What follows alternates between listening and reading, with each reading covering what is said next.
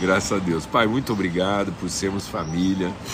Obrigado por sermos povo, obrigado por sermos casa do Senhor e obrigado porque o Senhor habita no meio de nós. Nós somos a habitação da tua presença e é nas nossas relações que as tuas virtudes se revelam. Obrigado por esse dia, obrigado por poder começar essa semana e, e, colocar na nossa vida e identificar na nossa vida princípios que vão fundamentar a nossa caminhada para que a gente possa começar bem essa semana, Pai. No poderoso nome de Cristo Jesus, o Senhor. Amém. Graças a Deus. Então eu queria ler com vocês o que está aqui em Lucas, né?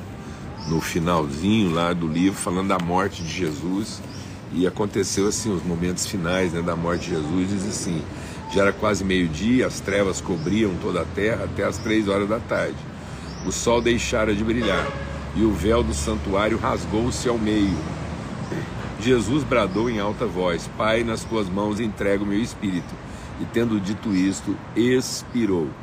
Né? Há o texto também que diz: Está consumado. E tendo dito isto, expirou. Então, essa consumação da obra de Cristo traduzida na sua expiração. E aí, o filhão, bração aí, ó, e o Pauleta acabou de entrar aí. Então, é, essa questão da expiração, esse é o princípio que a gente quer compartilhar hoje, o princípio da expiração. E por que, que eu quero compartilhar isso? Porque aconteceu uma coisa muito curiosa, a gente compartilha muito sobre isso, né? Sobre a questão da respiração, que é ela é dividida em dois momentos, né? A aspiração e a expiração. Né? Então você aspira, você puxa, né? Depois você sopra. E aconteceu uma coisa muito interessante. No meu processo cirúrgico lá, antes da cirurgia, o, o meu médico, né, querido aí, doutor Áureo, que foi um anjo de Deus aí na minha vida, ele, a Carol, sou grato a Deus pela dedicação, o abraço, o acolhimento deles e o cuidado e, e aí o que acontece é o seguinte: ele me recomendou enfaticamente, Paulo, você vai comprar um aparelhinho chama Respiron. E é um aparelho de exercício, né, de aumento da capacidade respiratória.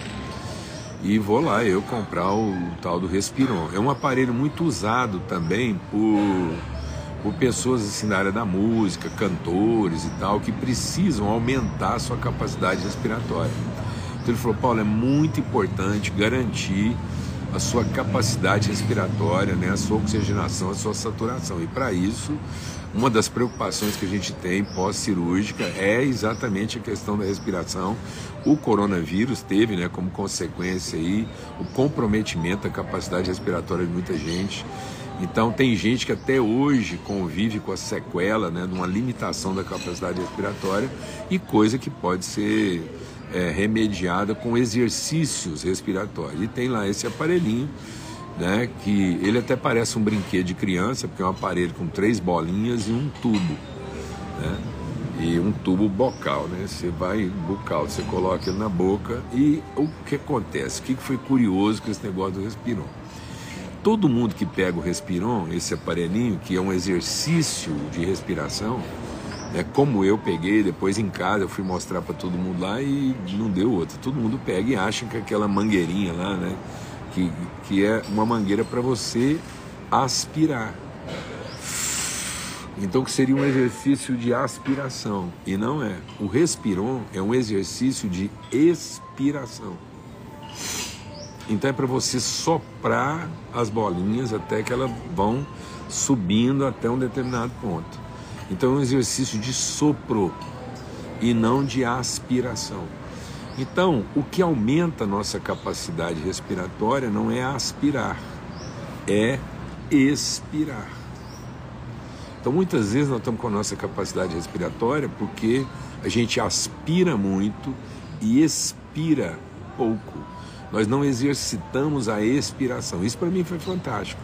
É uma coisa totalmente espiritual. Você pensar que você aumenta a sua capacidade respiratória exercitando a expiração e não exercitando a aspiração. A nossa tendência é, ah, estou com falta de ar.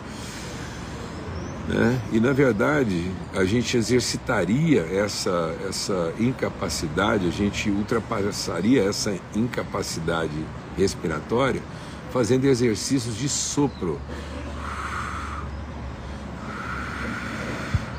E forçar o sopro até o seu limite máximo.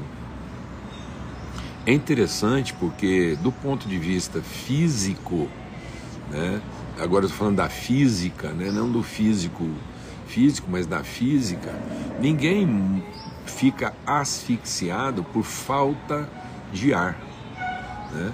Então o pulmão é uma caixa, é um espaço a ser preenchido. Então, por uma questão até de pressão atmosférica, qualquer espaço que tenha comunicação com o meio externo, ele vai ser naturalmente cheio. Então existe uma pressão. Deus garantiu para nós uma pressão atmosférica que enche todos os espaços vazios. Então, como é uma caixa com comunicação, o pulmão se encheria naturalmente de uma certa quantidade de ar. Então eu estou garantido com o um mínimo da capacidade né, da caixa pulmonar.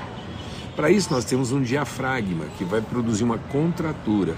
E a contratura do diafragma é para produzir a expiração. Então, na medida que o diafragma se contrai, eu tenho uma, uma inflexão de expiração para colocar aquele ar que entrou naturalmente para fora para que eu possa ser novamente inspirado. Então não há uma inspiração saudável se eu não tenho uma expiração satisfatória.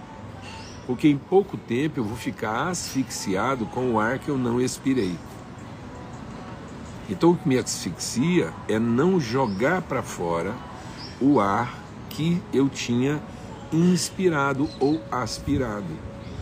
Então a contratura da nossa vida é para poder entregar aquilo que eu recebi no tempo mais rápido possível e na sua maior quantidade possível. Porque qualquer resíduo, deixa o Espírito de Deus ministrar o nosso coração aqui, todo resíduo de ar não expirado é o que vai comprometer a nossa capacidade de renovação porque todo o ar velho que ficou lá dentro, ele já está vencido, ele já está é, carregado de gás carbônico. Então eu tenho que expirá-lo. Né? Então é, a saúde está na expiração, naquilo que eu entrego o mais rápido possível sem a menor resistência. Porque caso contrário, eu vou contaminar de maneira muito rápida. Então, se você fizer um exercício aí, puxar todo o ar que você é capaz de puxar, se você segurar tudo aquilo que você é capaz de expirar, você não vai conseguir prender esse ar aí mais do que no máximo uma, uma pessoa com muita capacidade vai conseguir prender esse ar por três minutos. Por três minutos. Então, em três minutos, todo o ar que eu aspirei vai estar tá contaminando e não vai estar tá mais vivificando ou não vai estar tá mais é, é, alimentando né, o meu interior. Então eu tenho que fazer essa troca o maior número de vezes possível e o mais rápido possível sem reter. É na retenção que está a nossa contaminação e não na entrega. Então eu perco quando eu retenho. E eu aumento a minha capacidade quando eu entrego.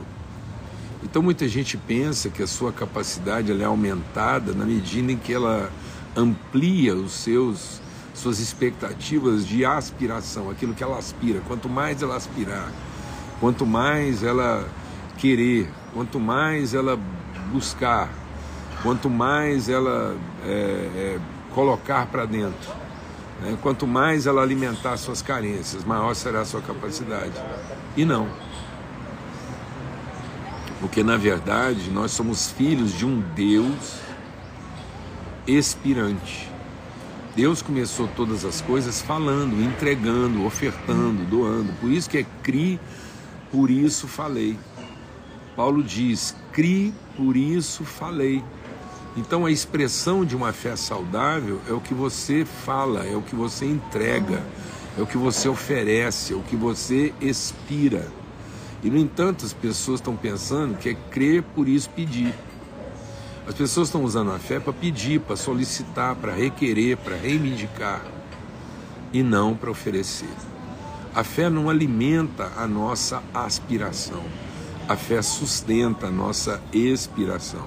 Quanto mais fé, mais capacidade expirativa ou expiratória. Então a nossa expiração vai ser a inspiração daqueles que estão querendo aspirar. Então, através disso, nós podemos iluminar, nós podemos ser luz e referência. Vale para todos os níveis das nossas relações, físico, emocional, espiritual. Amém, amados? Então, eu queria deixar aqui esse testemunho, porque foi muito, é, muito bom eu poder ver, assim, de uma forma é, clínica.